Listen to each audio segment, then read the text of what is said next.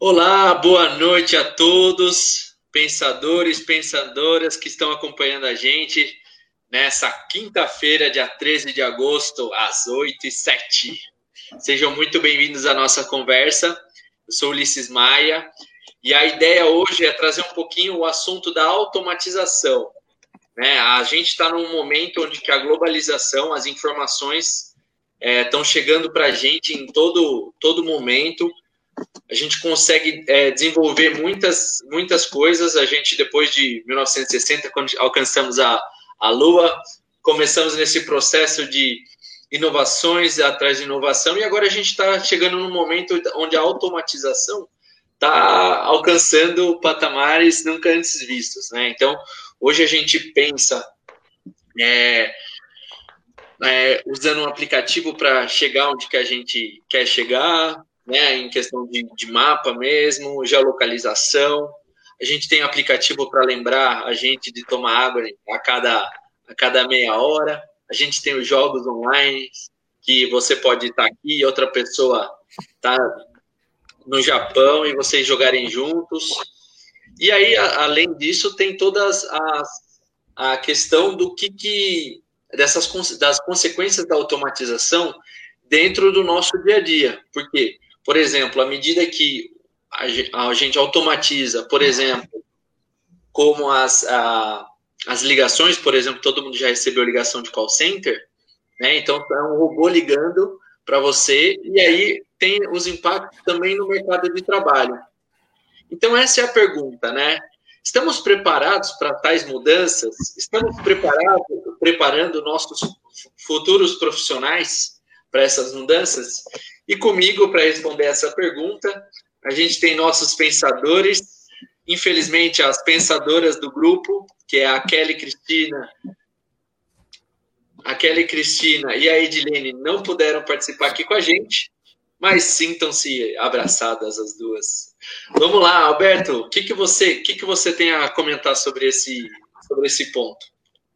É, boa noite, amigos pensadores. Boa noite aos telespectadores que estão assistindo essa live.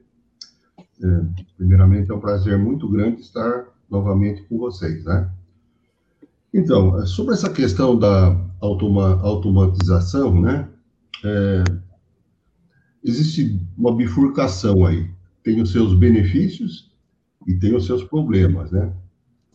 O Ulisses já colocou algumas coisas interessantes sobre os benefícios, né? Comunicação rápida, é, praticamente hoje não se manda mais carta, né? E-mail, utiliza seu WhatsApp, certo? É, enfim, todo o processo de, de comunicação ficou muito mais rápido a partir do momento que houve esse desenvolvimento da tecnologia.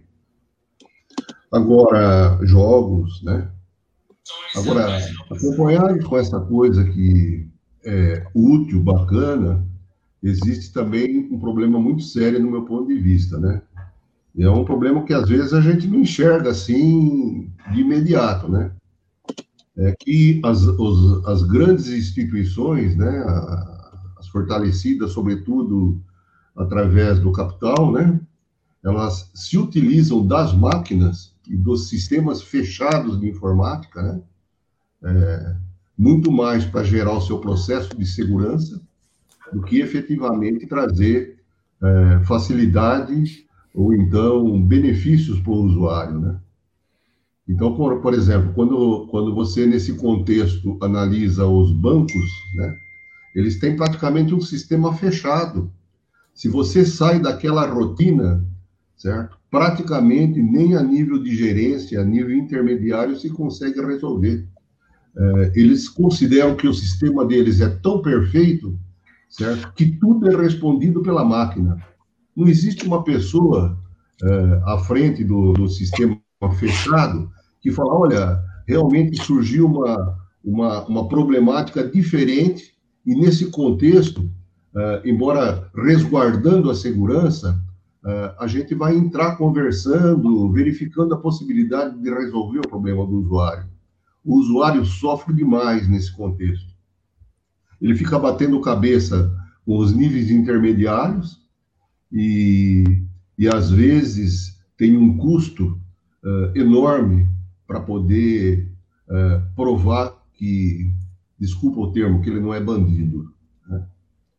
Uh, então, eu vejo que os bancos, algumas grandes administradoras de condomínio, né, que também para você efetuar uma mudança, você tem até que provar que a sua assinatura no contrato tem que ser reconhecida por firmas, sendo que hoje tem tantas formas como nós estamos assim, olhando um pelo outro e sabendo quem é quem, mas é, como se minimiza o custo através da economia das pessoas, o sistema tem que ser fechado, tudo você tem que conversar com a máquina e obedecer o que a máquina pede para você.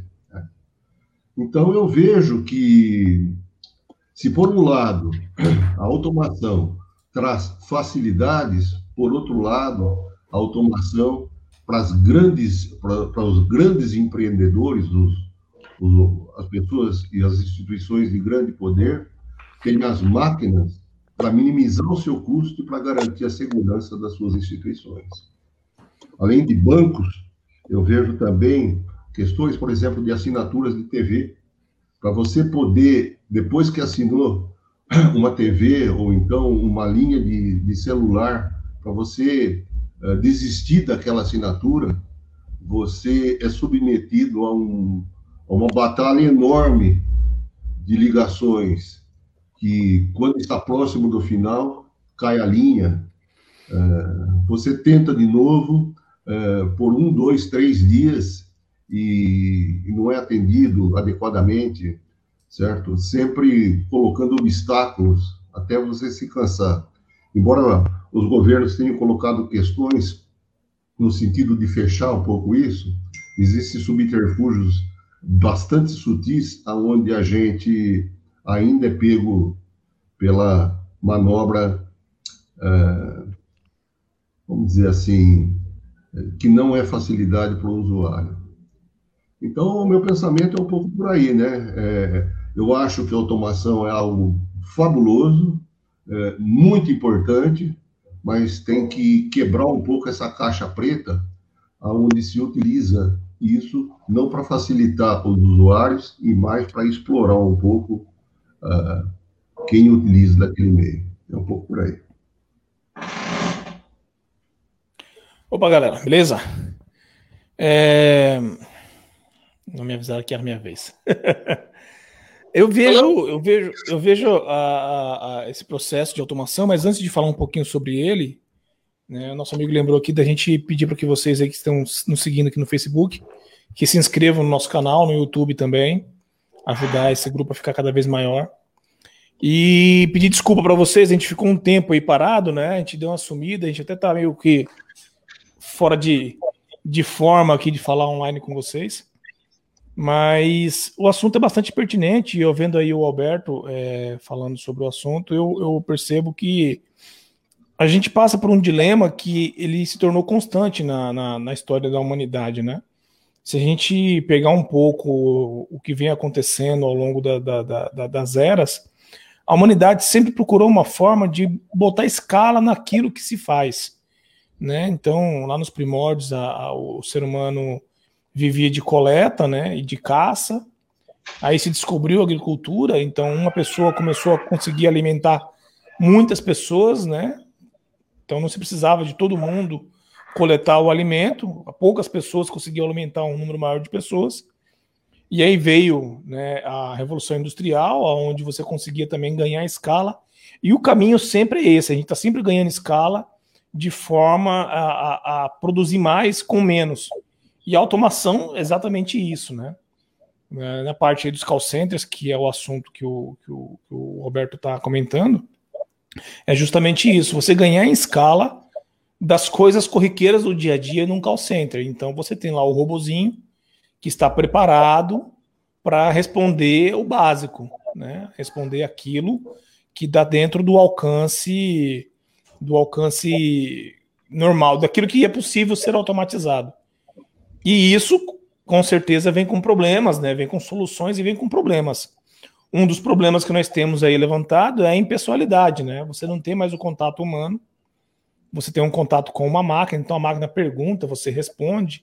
Às vezes a máquina não entende, às vezes a máquina é, não compreende aquilo que você está dizendo, mas você está interagindo com uma máquina, então você não tem aquela relação humana de entender o que está acontecendo. Esse é um dos problemas. Um outro problema é a, a, perca do emprego, né? Quando você tem uma máquina, um, um robô, ou no caso um software, né? Nós chamamos de robô, que é, na verdade, um software. Você tem um software executando a tarefa de mil, duas mil pessoas, fatalmente essas mil, duas mil pessoas terão que procurar outra atividade para suprir as suas necessidades, né? Aquela ao qual a máquina é, a substituiu não é possível ser feita mais. Então a gente tem dois problemas, um problema social e um problema de interação humana mesmo, né? Cada dia que passa a gente se interage menos com seres humanos e mais com as máquinas. E a tendência é essa mesmo. Hoje você fala para o celular é, alguma coisa, o celular te responde executando o comando que você pediu.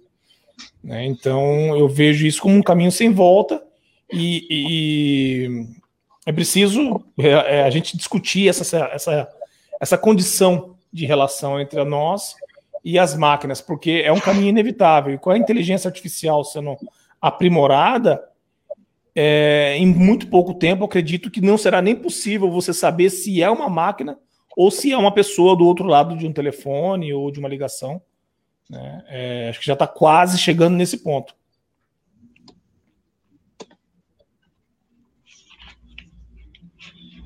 É, boa noite a todos, eu sou Marcos Navarro. É, trazer para vocês então sobre o tema, é, aquilo que podemos contribuir, experiências do dia a dia, na verdade, né? A automatização, a tecnologia, né? E a inteligência artificial aí que o Anderson já citou, para vencer é, o, o cliente pelo cansaço. Na verdade, nós temos uma disputa então entre eu e o robô. O robô, na verdade, ele está programado para é, não resolver as suas questões na maioria das vezes.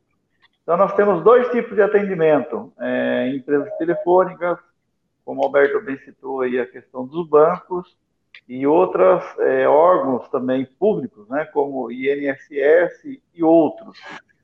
Então, para você comprar alguma coisa, que você precisa pagar algo, para a empresa ou para a instituição, você tem um atendimento rápido, ágil e versátil. Aí já para você fazer o, o, caminho contrário, se desfazer da, da aquisição, para cancelar algum serviço ou reclamação, você tem um caminho demasiadamente complexo, ineficiente, sem opção de falar com pessoas o robô é treinado para sair do ar antes de resolver a sua questão. Infelizmente, nós estamos falando sozinhos, não temos a quem reclamar. Infelizmente, está sendo um sistema é, de enganar o consumidor somente. Eles vivem ligando para a gente, o trabalho deles é esse, do call center.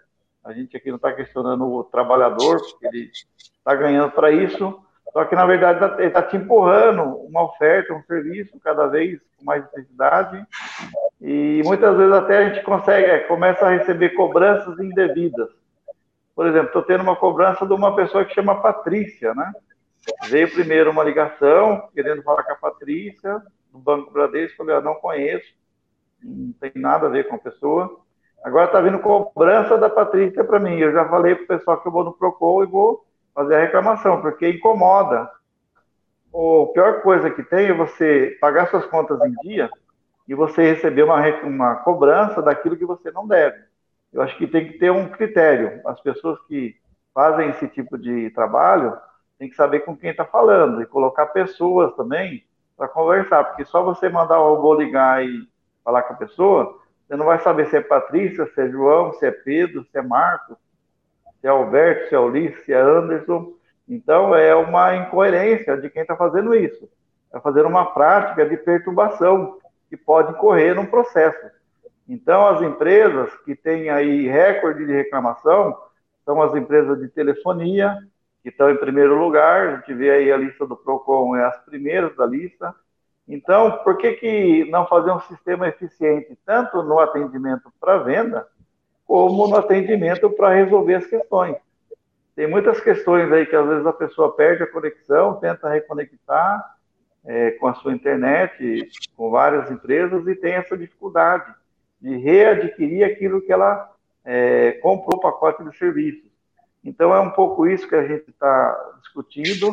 Gostaria de mandar um abraço aqui para a Edilene que está presente na NESE, também o Manezinho, da Rádio 13. Obrigado por estar participando.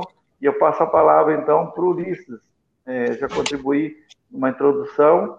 Volta para o Ulisses Maia. Olha, gente, eu não sei se vocês lembram, mas eu, eu trabalho numa empresa de call center. tá todo mundo descendo pau aí no call center. E o que eu vou fazer? Fica tranquilo, tô aqui para te ajudar, viu? eu sou programador, eu vou te ajudar aqui, viu? Bom, é, pessoal, quando a gente trouxe esse tema, é, eu pensei em algumas, algumas questões para a gente considerar que são pensando na, automa, na robotização, né, a gente tem que pensar, além do call center, a gente tem que pensar nas, nas fábricas, né, na, na robotização do trabalho. Vamos pensar, por exemplo, nas fábricas de construção de automóvel, que a gente te, te, tinha, né? Agora eles estão, estão deixando lá é, São Bernardo. E a gente, eles, muitas vagas foram perdidas, né? Muitas vagas de trabalho até por essa robotização. E isso começa, a gente pode lembrar do, do filme do Charlie, Charlie Chaplin, onde que ele colocava isso com um Taylorismo. E, e isso tem acontecido. Eu acho que acho que até um, um pouco que eu posso contribuir com relação ao call center e pensando na, na dinâmica que acontece na dinâmica que acontece dentro de um, de um, call center, eu acho que, que um pouco, entre, como, todas as, como todas as empresas, dentro do processo, é, dentro do processo de. Só multar todo mundo aí. É, dentro desse processo de, de ganhar, de, né, de capitalização do próprio recurso e ganhar, e ganhar dinheiro em si, é, muito importante para eles que eles consigam fazer essas reduções de custo. Vamos pensar, por exemplo, no, no, próprio ramo de telefonia. Né? Esse ramo de telefonia é um dos que pior paga é, a empresa de call center.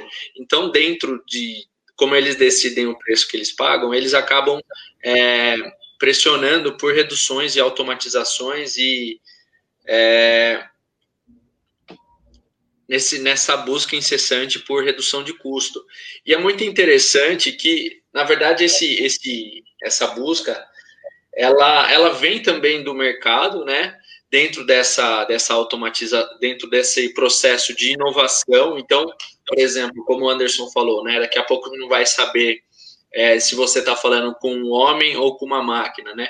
Na verdade, você já não saberia.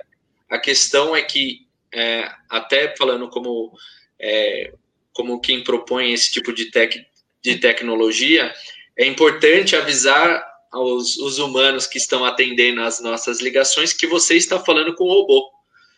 Porque mesmo com a inteligência artificial, que é desenvolvida toda dentro desse, desse aspecto, você consegue ver, você na verdade tem que definir para a pessoa ter, lidar um pouco com, com, a, com a velocidade da fala, né? mas é, as dificuldades de algumas pessoas são as mesmas é, com relação a das máquinas, né? Entender o que está falando, o que está acontecendo na outra linha. E isso realmente causa um, um impacto é, direto na relação do trabalho, né? E, e é sabido que, assim, tecnologia, ela não é... Ela, quando ela é desenvolvida, ela não é, não é boa nem é ruim, né? As tecnologias podem ser usadas é, tanto para o bem quanto para o mal. Eu acho que a questão, eu acho que a questão que a gente tem que fazer, a pergunta que a gente tem que lidar é a seguinte: a próxima geração está é, preparada para lidar com ela ou não? Porque, assim, lendo alguns autores que falam sobre essa questão da industrialização, né?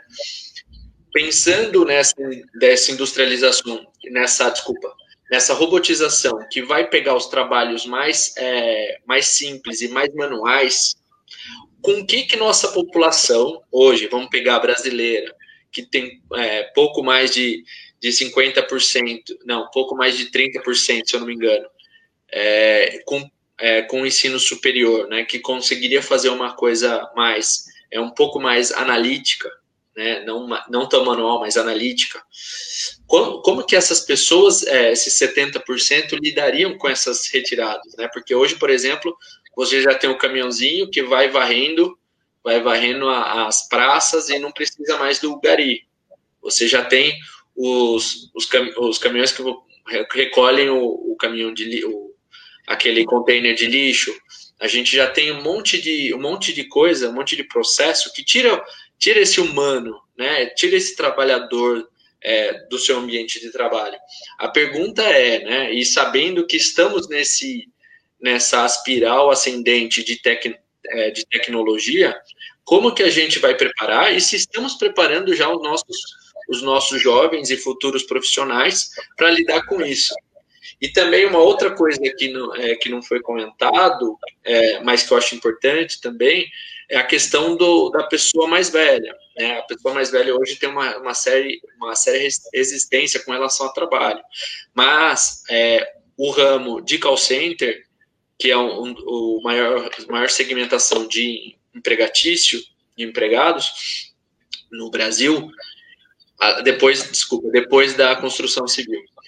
Ele tem uma, ele tem uma, ele tem, ele está começando a absorver essa, essa esse pessoal mais velho. Então, tem algumas operações, por exemplo, que você vai conversar com senhoras e senhores acima de 60 anos. E aí, né, eles têm os lados bons e ruins de todos, é, de todos os, os tipos de profissionais que eles, e a empresa vai fazendo esse, essa análise de perfil. E aí a gente vai chegar nesse, nesse, nesse melhor desenho da, melhor desenho da operação e também dessa conjuntura nacional aí. E aí eu acho que é esse que é o ponto, né? É, assim, pelo menos que eu gostaria de deixar para discussão também, e aí, por favor, complementem, é a questão da preparação dos jovens para esse futuro profissional, né? Para a indústria 4.0 e, e como que a gente vai lidar com isso. Depois eu tenho mais comentários a fazer. Então, eu, eu queria contribuir um pouquinho aqui. É, a gente tava, a gente viu aqui a abertura dos nossos amigos, né, falando da, dos pontos ruins deste, dessa, dessa automação da, do, do, call center. Mas ele tem pontos positivos também que a gente precisa de levar em conta. Né? Primeiro é a disponibilidade. Você tem uma disponibilidade de 24 por 7, né, onde você sempre você vai ter ao, ao, é, acesso ao sistema ao qual você consiga é, é, obter uma resposta ou não. Então, esse é o primeiro ponto. O segundo ponto é que você não tem a, o problema né, da, da, falha humana. Você pode ter, pegar um dia que o cara está estressado, o cara não está com humor para te atender, o cara ele pode ser ignorante, ele pode ser.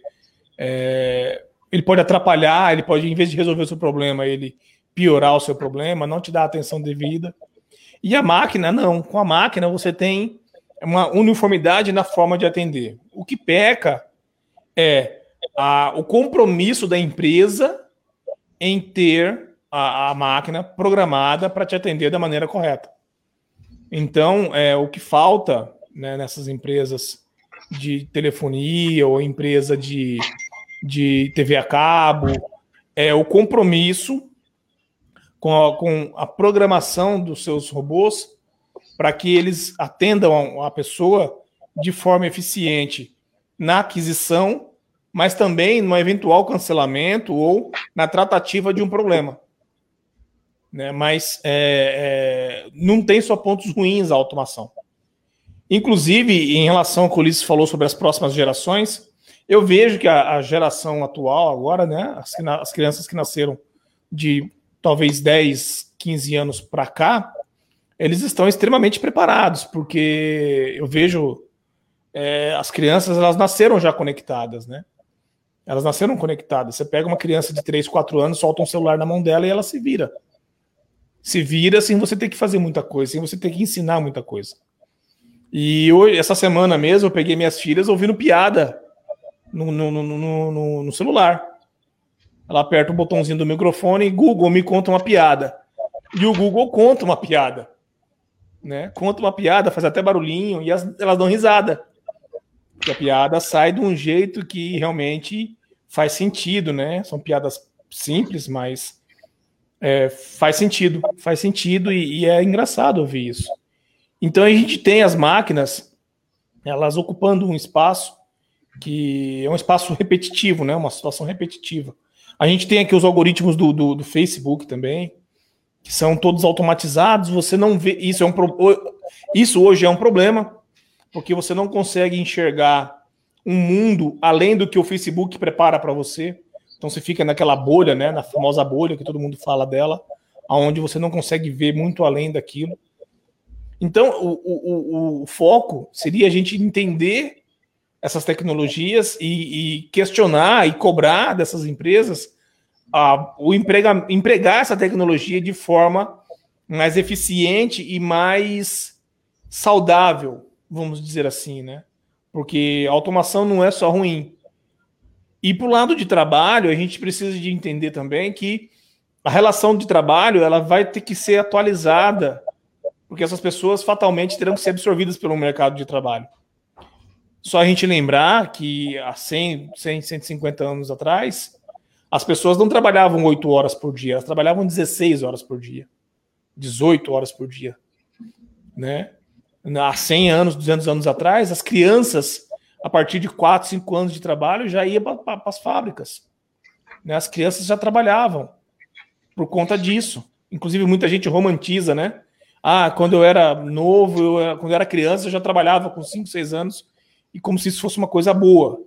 E não é. Então, talvez é, a diminuição de carga horária, é, a restrição do acesso é, da mão de obra infantil, aumentar essa restrição, né? Focar no estudo dessas crianças. Então, são vários pontos que a gente, como sociedade, vai ter que ir mudando, porque a tecnologia ela não vai parar porque a gente não está gostando dela. O que cabe é a gente cobrar né, dessas empresas para que elas usem essa tecnologia de uma forma que seja bom para ela, mas que seja bom também para o outro lado, o lado do usuário, do cliente, do, do, do tomador do serviço, né? Acho que é mais ou menos isso que eu queria dizer para vocês. Então, posso fazer uma colocação aí, então, sobre Opa. essa questão? Então, é, na verdade, eu até estava refletindo um pouco sobre a, a, fala do Ulisses e do Anderson também, e um pouco do, do Marcos. Na verdade, uh, eu não vejo na tecnologia é, o problema de dificuldade. A dificuldade, ela, mesmo porque a tecnologia é determinada pelo homem, o homem que faz a programação, o homem que faz o sistema. O grande problema é que é, é, por trás é, do desenvolvimento da tecnologia é, se ilustra aí o egocentrismo é, de determinadas instituições e setores, né? e, aonde eles introduzem dentro do sistema é, pontos que praticamente deixam funcionários e setores assim como enjaulados. Por que, que eu digo isso, né? A gente vê determinadas posições, às vezes, onde o bom senso ele contrapõe a, a determinação da máquina. Você está mostrando que, olha, essa é uma situação nova, é, isso não, foi, não está previsto, né? Uh, mas a, a, pessoa que está ali alimentando os dados da máquina te responde assim: é, mas é, você que tem que se virar. A máquina, é, a máquina diz não, diz que não pode ser assim, é, certo? Você tem que obedecer os critérios da máquina. Quer dizer, é, no final das contas, o alimentador da máquina, que deveria ser uma pessoa que enxergasse o que ela faz, olhasse o bom senso e em, determinadas em determinados momentos propusesse modificações, ele fica escravo do que já tem. E o que, que acontece então? Acontece que, a partir daí, você fica dentro de uma caixa preta, né? E você eh, não tem a liberdade de colocar alguns pontos de vistas onde o bom senso mostra que é uma situação nova e que precisa mudar. Né? Uh, então, uh, voltando à parte inicial, o que eu penso é que o problema ainda está no homem, né? não na máquina, porque a máquina é criada dentro de um sistema, mas a gente tem que sempre analisar e vê-la que ela não, não é como um Deus, né? Ela sempre tem alguns pontos que ela deixa de analisar. Aí entra o bom senso e você olhar, olha, isso daqui ou foi previsto de uma forma que não contemplava determinadas situações, precisa ser revisto. Essa intermediação da inteligência, certo? Com a, a parte axiomática da, da máquina, isso é que tem que fazer valer. E é isso que a gente não vê muito é, nesse processo de desenvolvimento tecnológico. Quer dizer, o camarada intermediário, ele não passa a ser crítico de um, de um processo e, e ser um, um, um, intermediário entre a situação do usuário e a máquina. A máquina passa a ser determinística, certo? Independente se a situação é nova. Né? Então, isso não é um problema da máquina, é um problema do homem, é um problema de quem criou e ter a humildade de saber que tem coisas que precisam ser revistas, né? Então, é, esse é o meu ponto de vista. E aí entra uma questão é, que mexe não tanto com o processo tecnológico, mas com o processo ético, né? o processo humanista, que as pessoas têm que olhar uh, uh, o lado daquele ser, às vezes, minoritário, né? mais simples, mais humilde, mas que está com o problema, certo? E não é porque a máquina não contempla aquilo lá que deve ser desprezada a opinião dele. Certo? Então, é, é, essa questão é uma questão muito mais de natureza, de sensatez humana, do que o problema da máquina. Na verdade, a máquina ela, ela é maravilhosa, mas depende de como a gente age diante dela. E a Sheila fez uma pergunta aí, né? Como que seria a preparação né, da, do, da, das pessoas, principalmente pós a pandemia, né? A pandemia, é, ela é um, um choque que veio na sociedade e o que eu espero é que ela mexa um pouco com o ego de todos os setores da sociedade, né? sobretudo aqueles setores mais dominantes, e veja que eles não são o teto do conhecimento e da resolução das questões, certo? Na verdade, até o comportamento deles pode definir como vai ser o meio ambiente, como vai ser a nossa vida, e se essa vida vai, vai existir posteriormente, dependendo da, da posição nossa e daqueles que têm o poder de é, produzir em alta escala, que têm o, o, poder de fazer experiências, né? Então, é, no meu ponto de vista, pós-pandemia, a gente tem que tirar a lição de humildade de que nós somos um componente dentro de uma natureza diversa que mora nessa bola, certo? E que a gente tem que tomar cuidado não só com aquilo que a gente faz, mas com tudo aquilo que a gente convive, desde a formiga, né? até o vento, a árvore, etc. Então, um pouco por aí. É, assim, eu acho, achei, acho muito, muito interessante o que, você, o que vocês falaram, é, porque, porque é muito um pouco do que diz é, a, essa, essa robotização tal, ela, ela tem que, ela coloca um, um dado, um, uma questão importante que é o, o, o, desemprego, né? O desemprego, o mercado de trabalho pós, é, né, pós, é, pós pandemia, pós pandemia, ó, pós essa, é, pós inovação, né? Por exemplo, quando quando o Anderson fala que em 1900 lá o pessoal que trabalhava 16 horas é, e tem, né? por causa da luz, se, se desse para trabalhar 24, ele trabalharia 24. Porque a gente tem que lembrar que as, as, as crianças e, e, e, todo mundo que trabalhava era quase um trabalho escravo e era uma, uma relação de trabalho muito mais é, arcaica e sem nenhuma proteção ao trabalhador.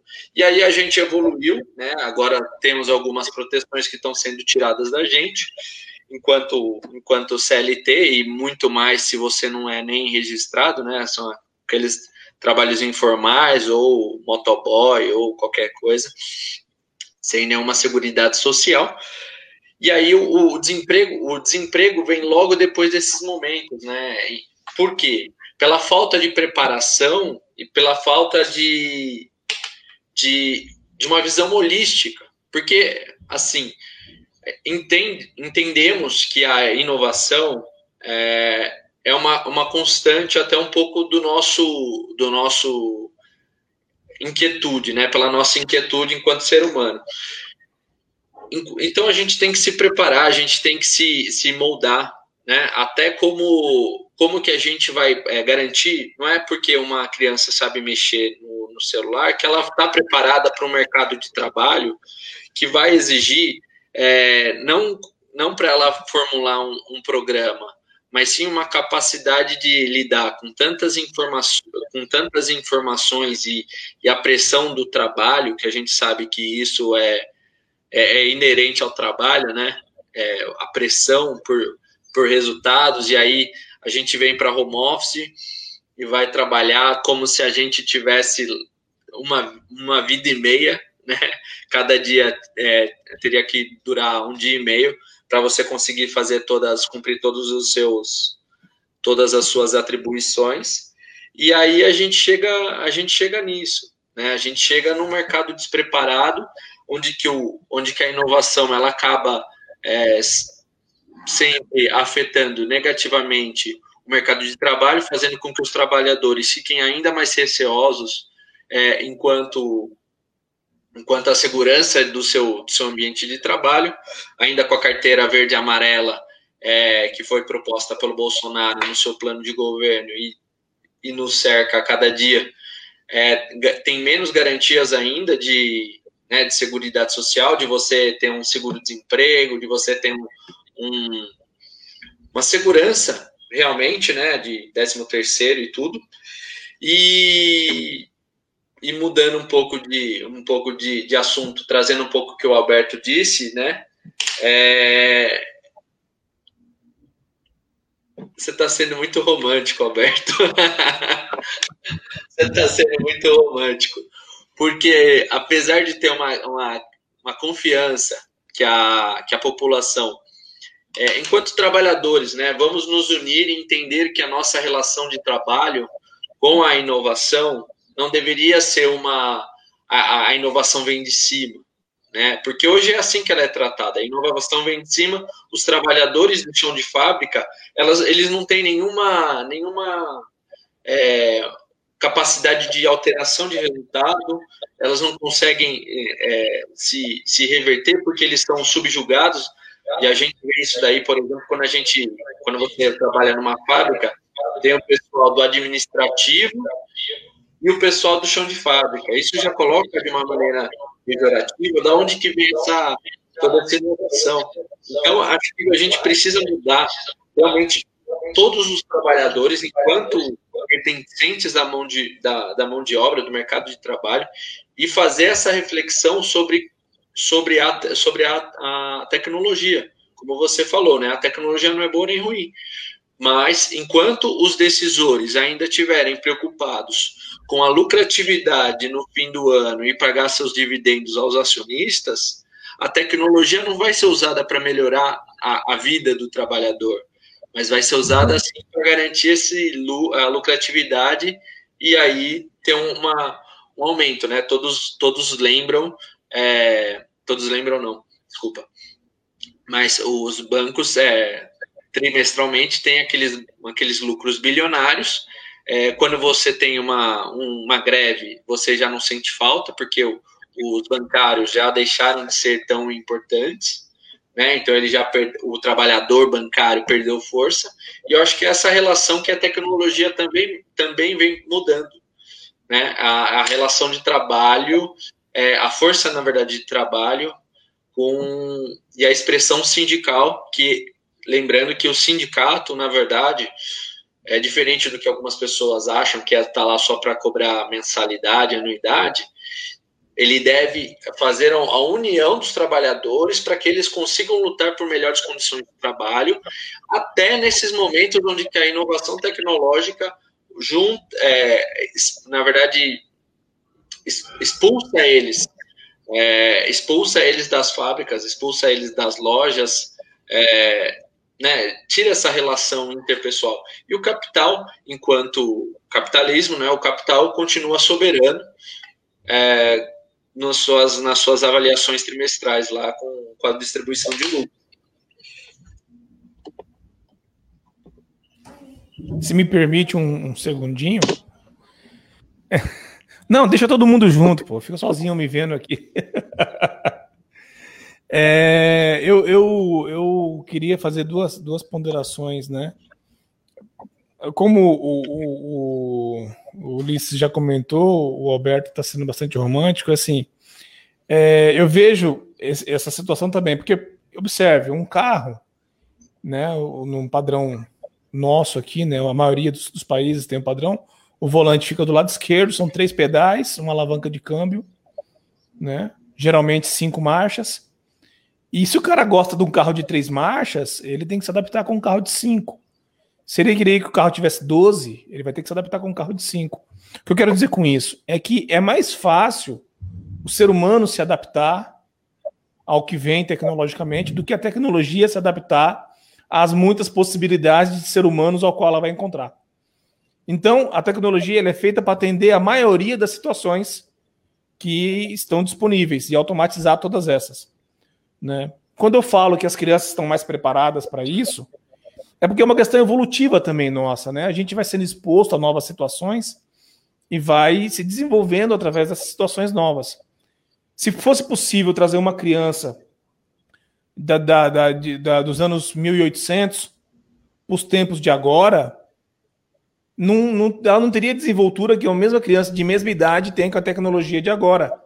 Porque ela está sendo, ela foi exposta a uma tecnologia diferente. E assim, eu acredito que as coisas vão evoluindo e os empregos também, né? Ah, talvez há 50 anos ou talvez há 100 anos atrás, seria vantajoso você fazer um curso, por exemplo, vou tentar pegar uma profissão que não exista mais. Pronto, nem precisou de ir muito longe, mas um curso de datilografia, quando eu era criança, era visto como um curso até importante. Inclusive, eu fiz um curso de datilografia. Hoje não faz sentido você ter esse curso.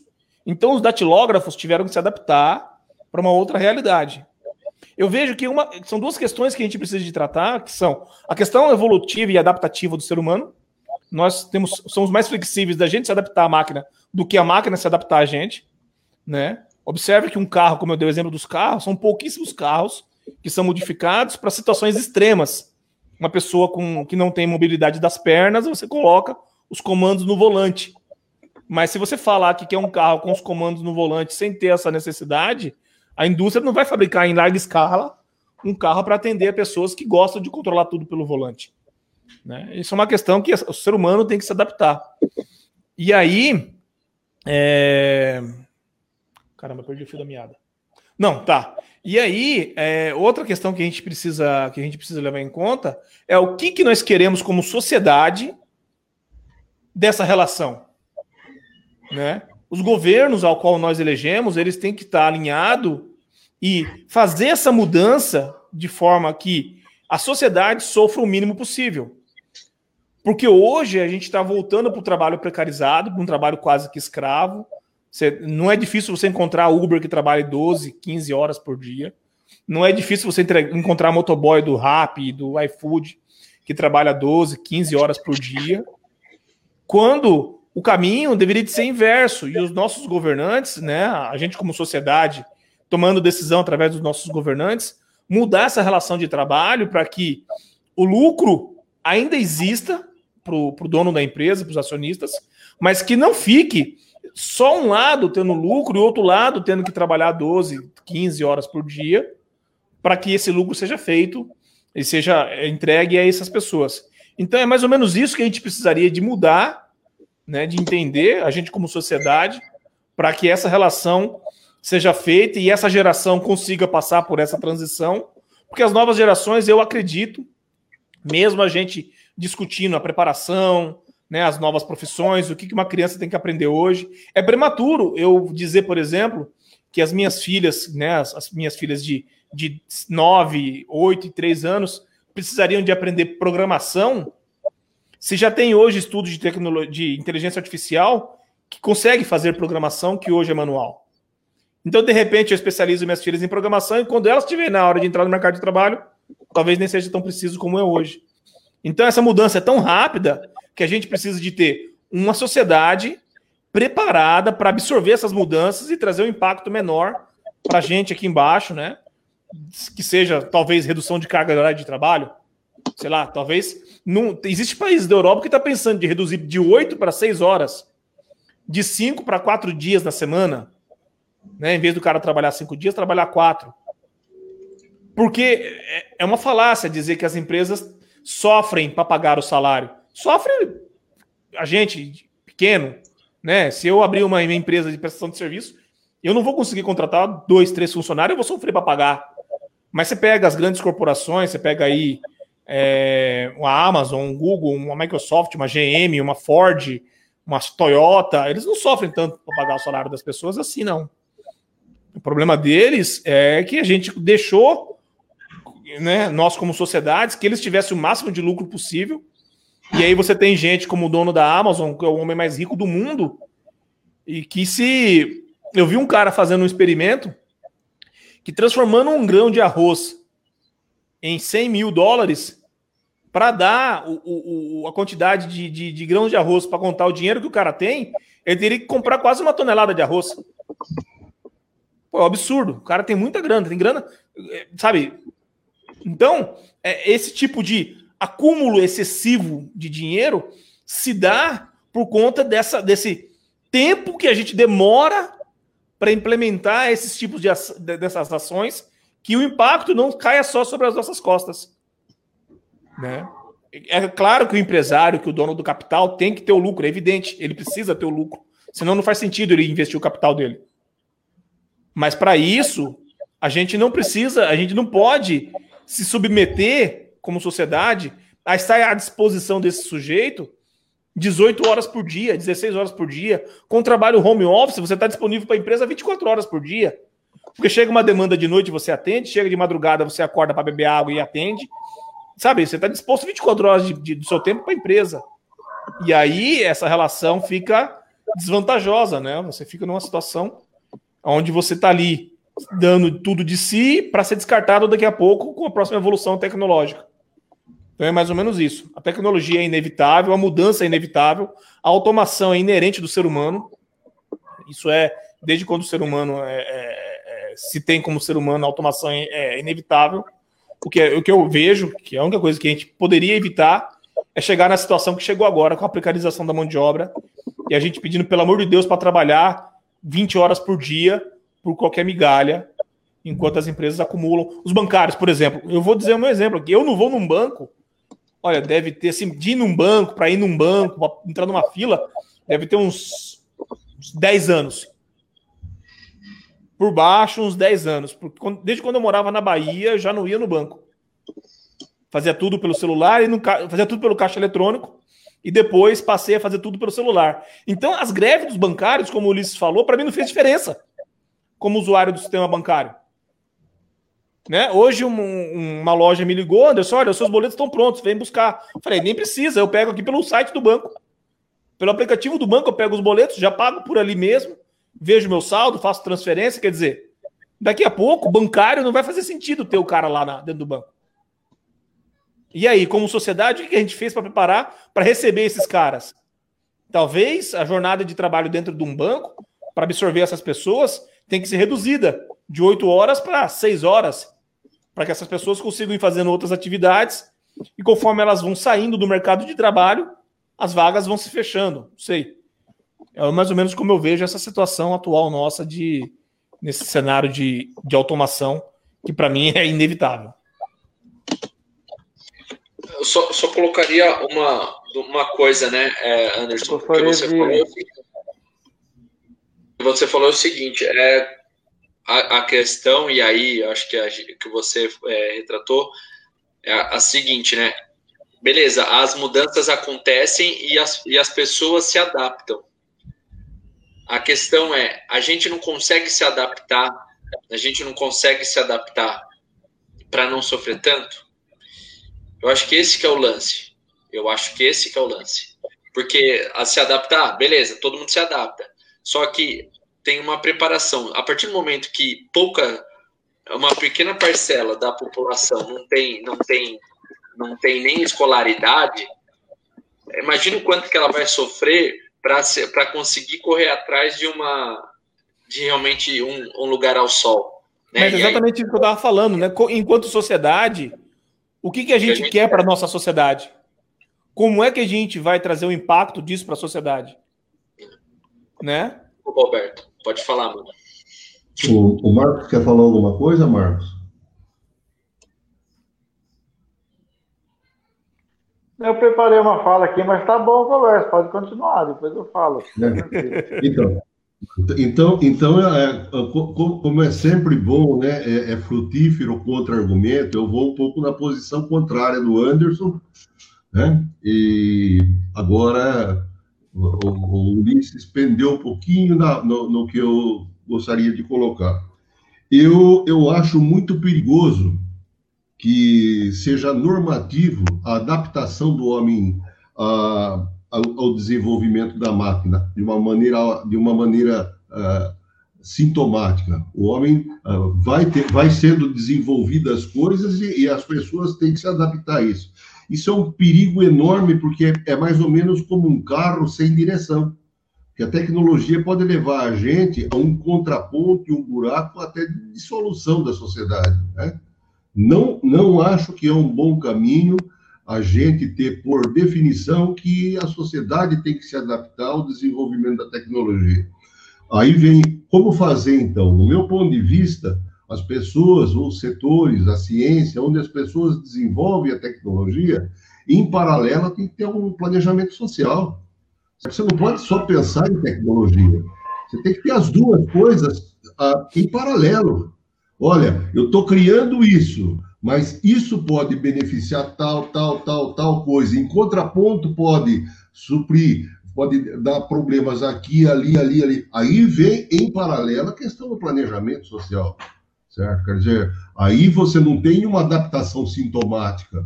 Você tem algo que vem, mas você tem alternativas. Entre as quais a alternativa pode ser essa que você mesmo colocou, redução de carga horária certo? E vem de uma maneira não sofrida por greve, mas de uma maneira natural, de uma maneira eh, decorrente, não de um processo forçado de adaptação, mas um, mas um processo inteligente de planejamento social. Né? Então, no, no, meu ponto de vista, eh, a tecnologia eh, ela, é, ela é como uma criança que deve ser bem cuidada, mas ao mesmo tempo deve se saber a repercussão da, daquilo que você está fazendo ela crescer certo? Como que você vai tratar essa criança para ela crescer? Quais os caminhos que ela pode ter? E aí eu vou, vou partir para o romantismo de novo, vai? certo? vou partir para o romantismo. Eu gosto disso. A gente fala com o coração também, né? Embora seja matemático, certo? Em certos momentos o coração fala mais alto. É, eu vejo como uh, um processo dentro do planejamento social tão importante quanto a, área que eu estudo, né, que é a matemática, matemática aplicada, a física, mas eu vejo tão importante como isso a educação dentro de um contexto generalizado. E o que, é educação no contexto generalizado? Ela não é só a essência da lógica matemática, da física, ou então da poesia, da literatura. Ela, a, a educação generalizada, ela tem, ao par disso daí, a parte sociológica, né? parte filosófica, a parte social, da sociologia, que dá um complemento a essa parte tecnicista a qual eu pertenço, certo? Formando o cara para refletir aquilo que, você, aquilo que você pensa e deduz da lógica. Então a geração já vai crescendo em paralelo, não sendo aquele cara, olha, demonstrei isso daqui, pá, pá, pá, pá, olha que beleza, mas quais as consequências disso, pô? Certo? Então, ah, eu vejo aí, né, né para o nosso futuro, alguma coisa nesse sentido, né, que, primeiro, não haja uma adaptação uh, automática da sociedade uh, ao desenvolvimento da tecnologia. Segundo, que haja um planejamento social em paralelo com o desenvolvimento da tecnologia. Terceiro, a base desse planejamento social tem que ser uma educação generalizada, não essencialmente tecnicista, que dê uma formação humana para o cara um pouco por aí. É, eu, eu. O Marcos quer falar alguma coisa, Marcos? Legal. Tô tentando. Eu vou colocar um pouquinho da, daquilo que eu preparei aqui. O Ulisses comentou da forma que a gente entrou na live de fazer a crítica. É uma crítica construtiva também, Ulisses, porque quando existe falha no sistema, quando a pessoa trabalha, por exemplo, no call center, ele vai procurar ver o lado do cliente também, entendeu? Acho que é bom isso daí. Não é de todo negativo. Até mesmo o próprio governo, nas suas instituições, enxergar o cidadão do outro lado. Na outra ponta da linha, tem alguns impostos e não está sendo atendido.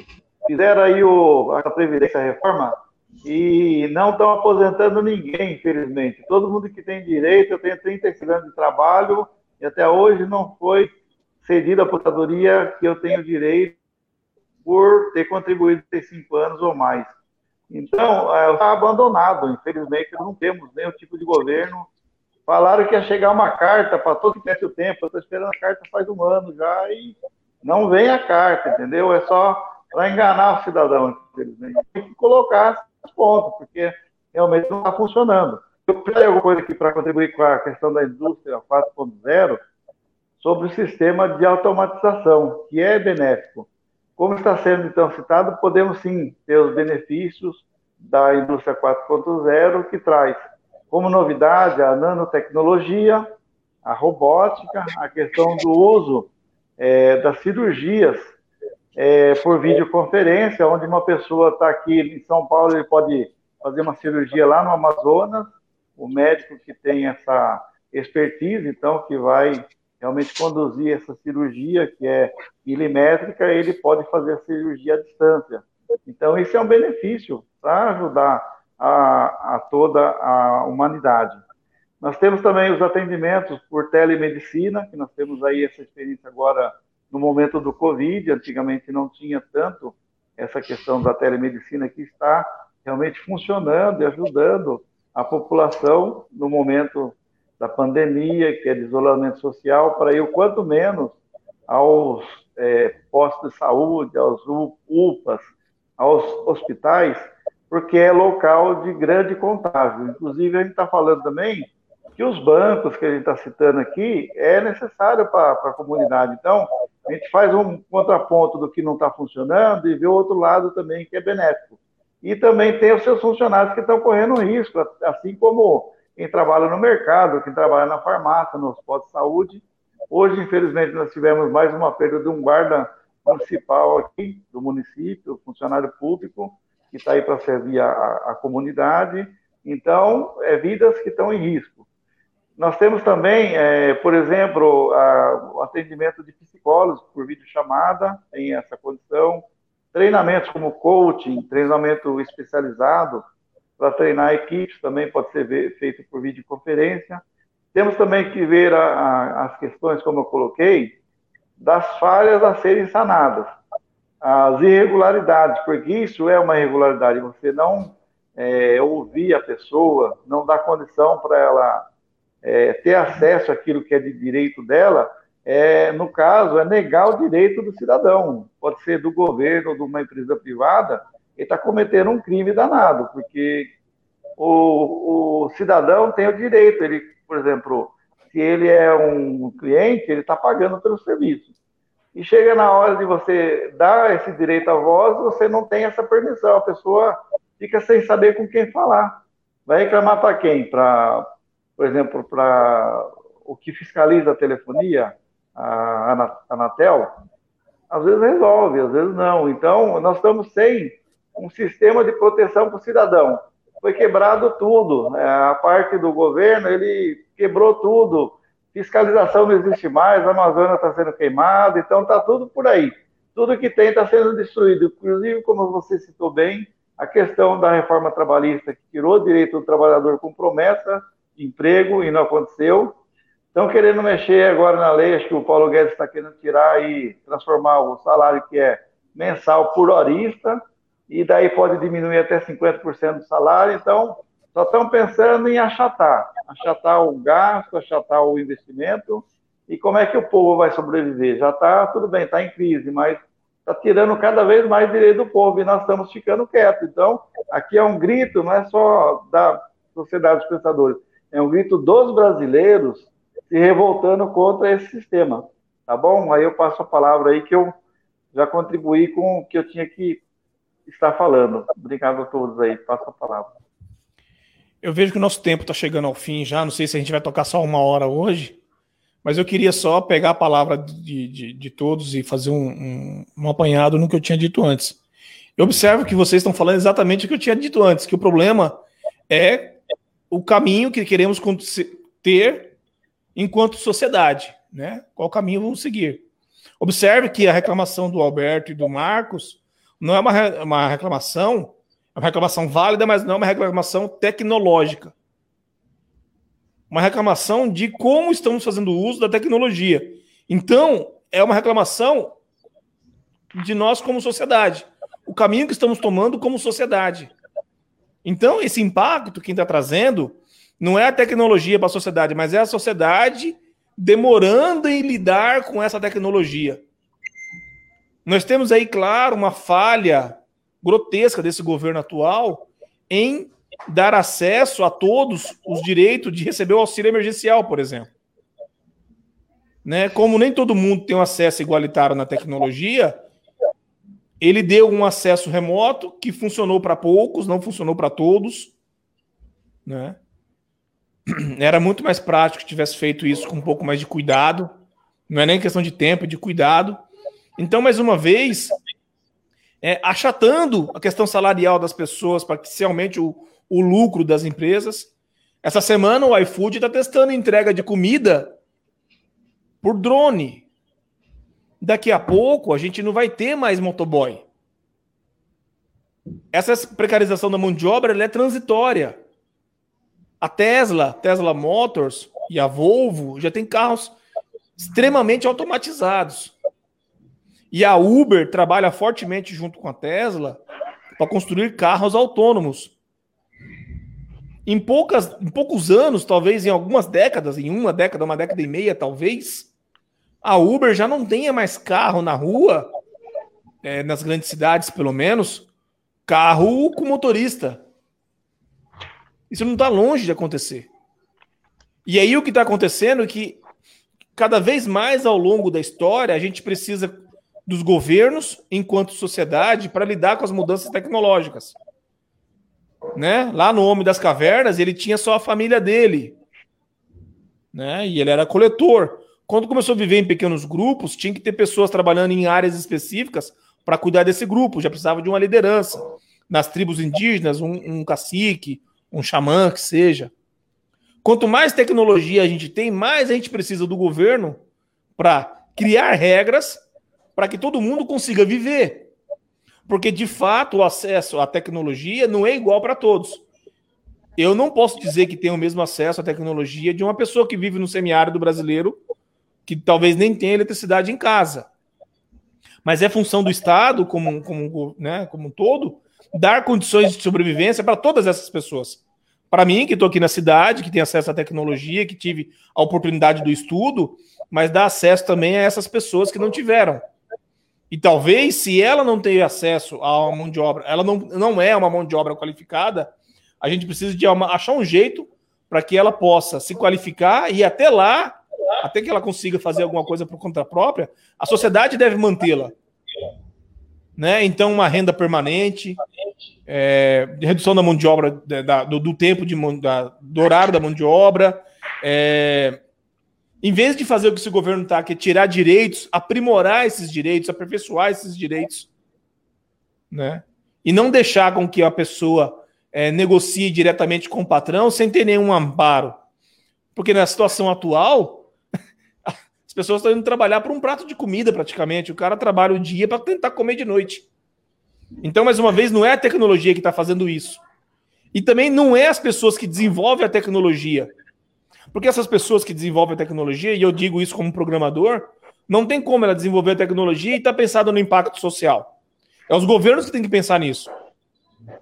Né? Existe a Anatel para regulamentar a situação das empresas de telefonia de telecomunicações.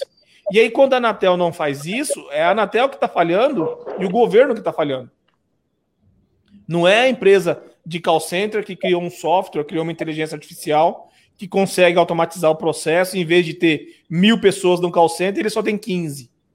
Né? Então, eu fazendo a minha defesa aqui da tecnologia, eu acho que o problema não está na tecnologia, mas está na sociedade em escolher qual rumo que ela quer para ela nos próximos anos, e aí a gente escolhe isso na urna, que é o processo né, mais, mais democrático possível. Né? A gente tem que votar direito e entender a proposta de quem está votando para saber que caminho vai ser tomado. Espero não tenha ficado repetitivo aí, porque eu costumo ser repetitivo às vezes, desculpa. Ulisses, seu microfone está desligado.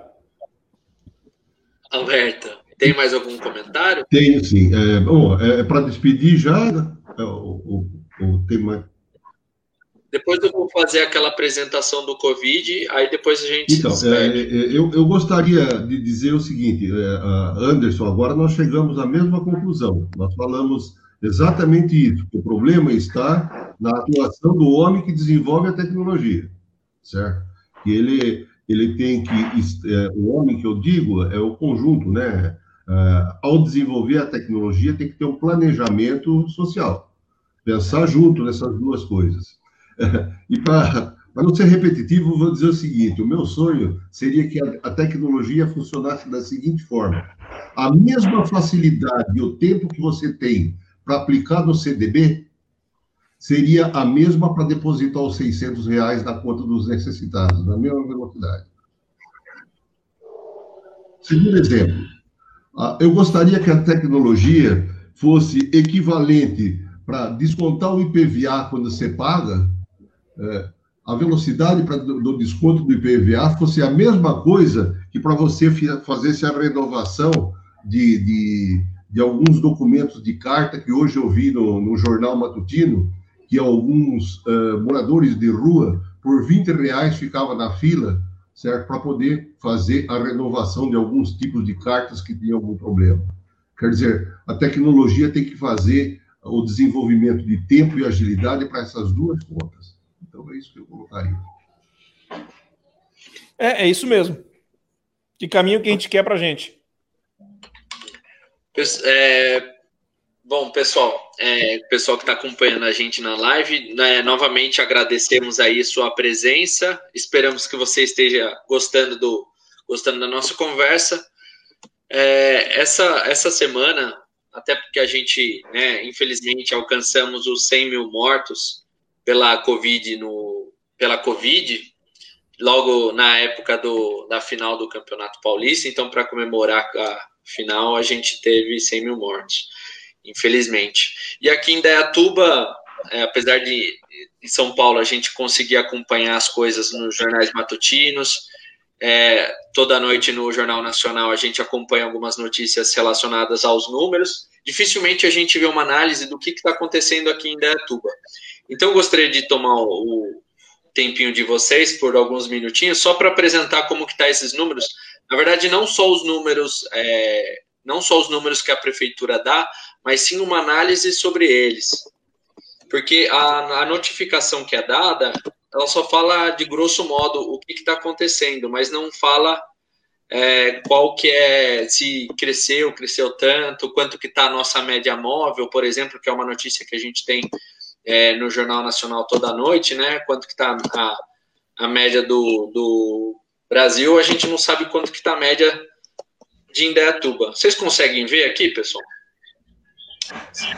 Começou a querer carregar, mas voltou. Não está mostrando ainda não.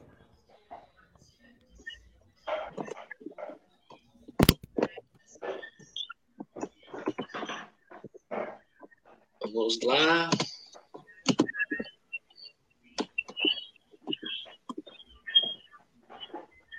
Foi? Foi. Foi.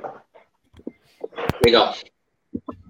Bom, pessoal, esses são os números, esses são os números nacionais. Vocês veem, a, a base que eu uso é a mesma do, do consórcio da, de imprensa, tá?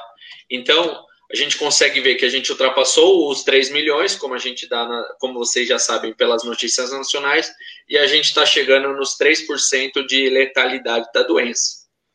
Ou seja, para cada 100 infectados, 3 morrem. uma, uma, um comentário que eu sempre faço relacionado a, a, essa, essa base é que os números que ela dão é que Indaiatuba está chegando aos 1.500, é, já ultrapassou os 1.500 casos. Só, quando a gente, só que quando a gente olha as notificações do município, a gente já ultrapassou 4.500 casos. Ou seja, a gente já está em 4.800 a gente já tem três vezes mais casos do que notificado pelo consórcio de empresas.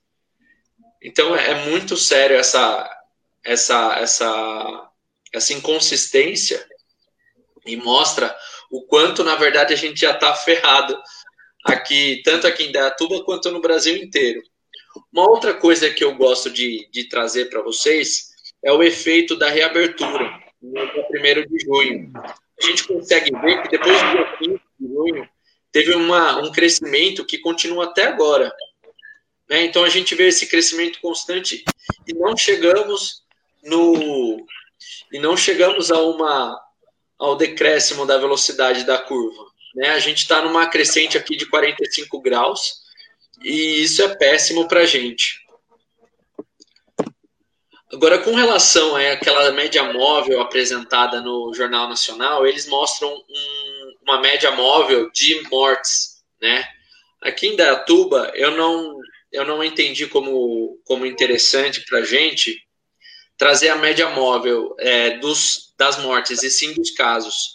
Como a gente consegue ver, a gente está nesse, abre aspas, platô de 80 a 60 casos por dia.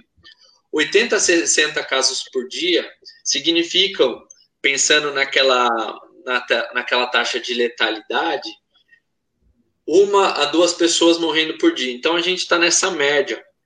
E é horrível isso.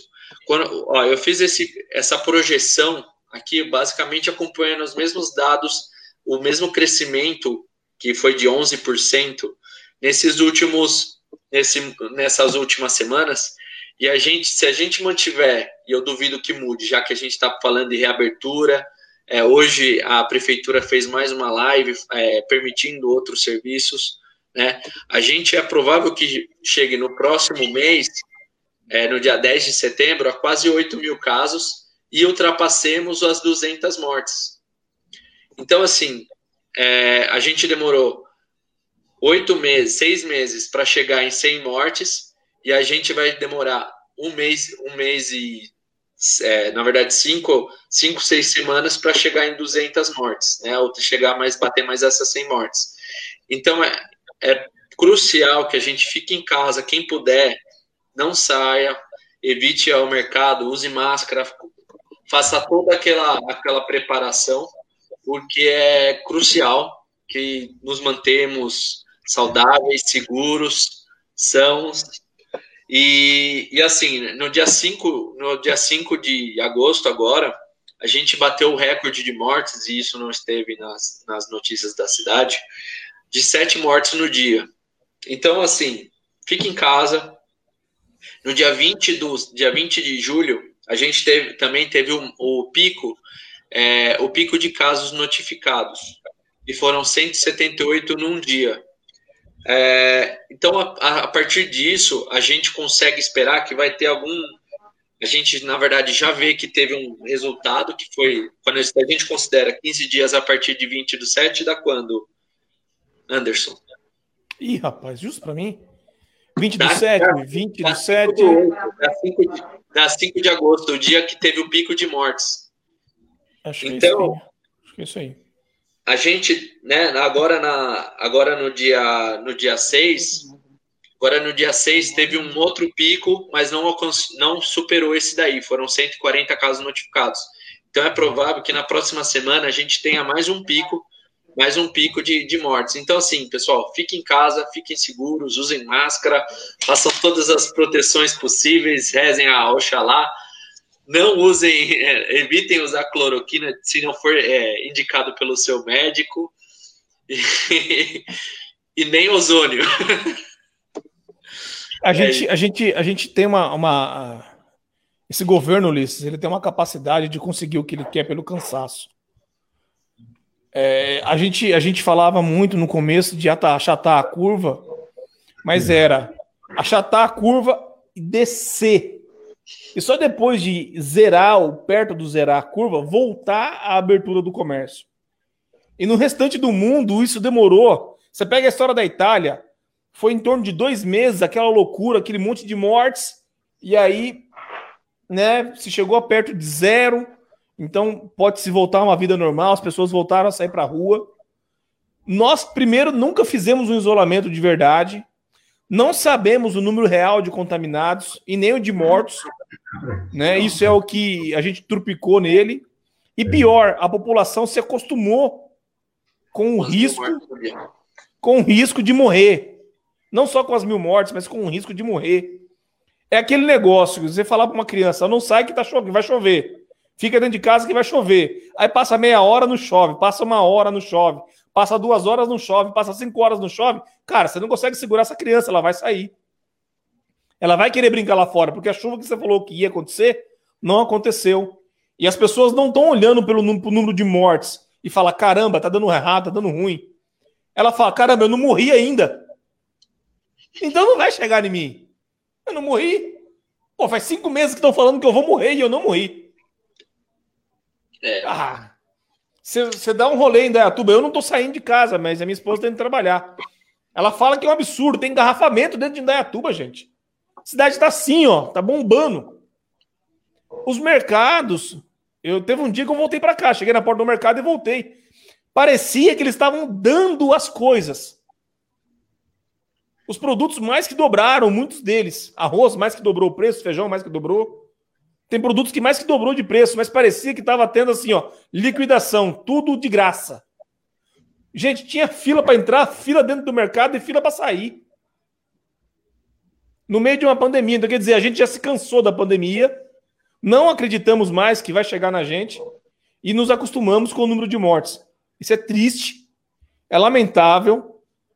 E mais uma vez o governo venceu. Chegou no ponto que ele queria e ele venceu pelo cansaço. Infelizmente.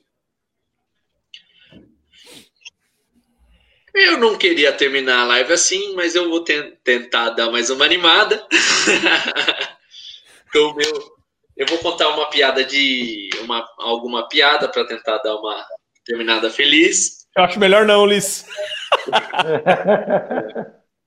mas, é, mas é muito triste, a gente espera que todo mundo fique em casa mesmo. Sim. É, vamos fazer a rodada de encerramento. O Alberto começa, depois Anderson, depois Marcos, depois eu. Fechou. Ah, eu gostaria de encerrar dizendo que Uh, de todas as falas a gente realmente aprende. Eu acho que o Marcos, o Anderson, o Ulisses fizeram colocações importantes que uh, certamente agregaram a todos nós uh, e propiciou assim um debate que, no, meu ponto de vista, foi muito frutífero. Né? Acho que nenhuma tendência direcionada num ponto só ela consegue dar uma visão ampla. Então essa uh, diversidade de, de opiniões, de direções, ela completa e forma em cada um de nós um rediciona, eh, rediciona, rediciona a nossa posição às vezes, coloca a pensamentos de coisas novas. Enfim, para mim foi muito frutífero. Espero também que as pessoas que participaram assistindo, né, é, reflitam e que tudo na vida, incluso a tecnologia, é, não seja feita para o eu, né? Seja feita para nós. Então, um pouco por aí, um grande abraço a todos e uma excelente, um excelente final de semana. Nós já estamos praticamente na sexta-feira, né? Sim, um abraço. Sim. Eu, eu quero agradecer todo mundo. Eu quero dizer que eu estava até com saudade de fazer essas lives. A gente ficou quase 15 dias aí sem, sem darmos as caras aqui na internet. Vamos ver se a gente consegue retomar uma rotina bacana de, de, transmissão, mas eu quero agradecer aí as pessoas que nos acompanharam nesse, nesse momento, as pessoas que vão assistir esse vídeo eventualmente no momento posterior. É, eu concordo 100% com o Alberto, acho que o, o, o debate, quando ele é contraditório, mas não é alucinado e nem desrespeitoso, ele é fundamental para que a gente se desenvolva, né? não tem uma conversa nossa aqui que eu não saio sabendo mais, tendo aprendido mais. É, é, é, muito bom a gente poder conversar e, e poder discordar, né? Discordar e concordar e, e, ver o outro ponto de vista. Isso é extremamente importante. E eu quero frisar que a gente vem perdendo essa capacidade, né? As pessoas elas não podem mais ser questionadas. Né? Toda vez que eu questiono alguém, eu perco uma amizade. Isso está ficando ruim. Isso é ruim. Né? As pessoas elas têm uma as pessoas elas têm um, um, um, uma certeza tão grande dentro delas de que elas estão corretas, né? E parece uma regra. Geralmente a gente sabe como é que é o tipo de pessoa que a gente encontra nesse, nesse com essa certeza da vida, né? E quando você a questiona, ela te acusa daquilo que ela está fazendo, né? Te chama de, de você acha que você sabe tudo, mas peraí, só estou te questionando, né? E aí a verdade dela é absoluta e a gente acaba perdendo essa amizade. Não que faça muita diferença. São pessoas meio malucas, mas é ruim. Quando a gente não consegue discutir, é ruim, porque a gente perde a oportunidade de aprender. Mesmo quando a gente está questionando uma pessoa que a gente tem quase certeza de que a gente está pelo caminho certo, a gente aprende com a, com a resposta da outra pessoa. Quando ela está preparada, quando ela quer, né? Porque tem que querer também. Quando ela quer discutir e, e mostrar que a gente não está certo ou talvez estejamos certos, mas só em partes. Então, eu acho fantástico esse nosso tipo de, de conversa. E mais uma vez, eu quero que a gente tome a nossa rotina de pelo menos uma vez por semana e não ficamos aí 15, 20 dias sem dar as caras por aqui. É isso aí, gente. Obrigado, boa noite a todos. Navarra, é com você. Gostaria de agradecer a todos que estão uh, nos acompanhando. É muito bom ter vocês conosco. Reforço o convite para se inscreverem no canal do YouTube é, curtam, compartilhem esse vídeo para a gente crescer a nossa audiência. E trazer aqui uma frase que não é minha, que na verdade vai ser com as minhas palavras, mas é Peter Zucker. A frase é: Haverá um dia em que existirá apenas um homem na fábrica e com a companhia de seu cachorro. O homem é o vigia. O cachorro estará de prontidão para não deixar os homens chegar perto das máquinas. Me despeço, então, desta forma. Passo a palavra para o Ulisses Maia. Prazer estar com todos vocês. Obrigado, Navarro. Boa noite, então, a todos. Eu espero que vocês tenham conseguido é, aprender um pouquinho com a gente. Muito obrigado pelos comentários, Manezinho. Muito obrigado pelos comentários, Sheila. Muito obrigado pelos comentários, Edilene e a Michelle, que está sempre com a gente. Muito obrigado mesmo, pessoal. Curtam e compartilhem esse vídeo. É, também quem curtiu o vídeo aqui, a Marta Angela Mar. E, e é isso. Bom, boa noite a todos e até a próxima segunda-feira. Tchau, pessoal. Até a próxima. Tchau, tchau. Boa noite.